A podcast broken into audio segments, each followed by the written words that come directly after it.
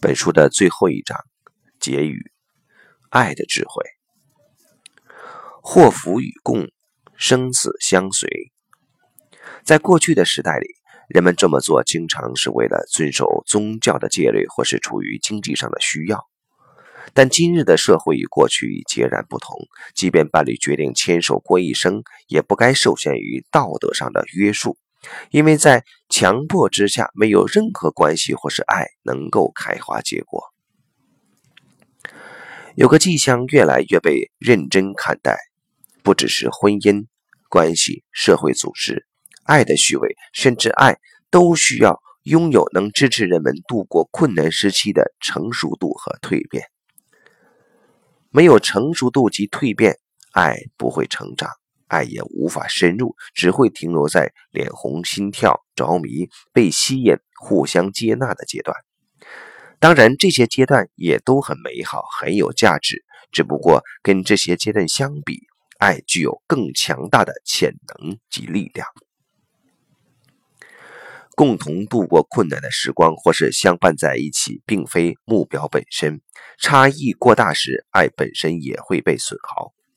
要是人们只能咬紧牙关，努力的维持关系，或是拼命的避免冲突，那么梦想也就不在了。甚至，呃，只有结束、终止关系时，才能挽救爱及对彼此的尊重。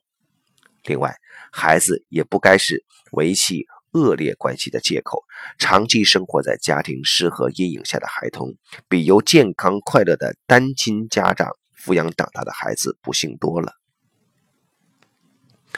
爱及伴侣关系的组成因素有三个：伴侣双方，以及在其背后的作用力。这股无人能左右的命运力量，让两人被牵引在一起。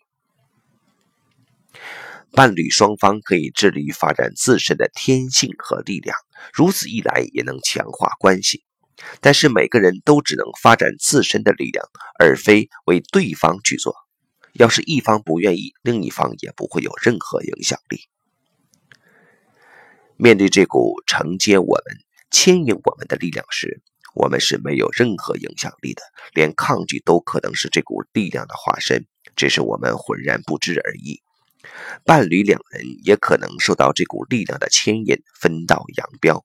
我们不知这股力量会带我们走向何处，是幸福康庄大道，或是另有安排。对此，我们无法藉由分析或思考找出轨迹或答案。有时要等结果出现了，才会恍然大悟。在这伟大的智慧中，让我们学着安静，被带领。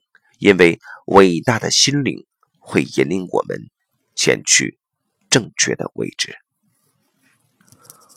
好，到此这本书的自读就到这里，谢谢各位。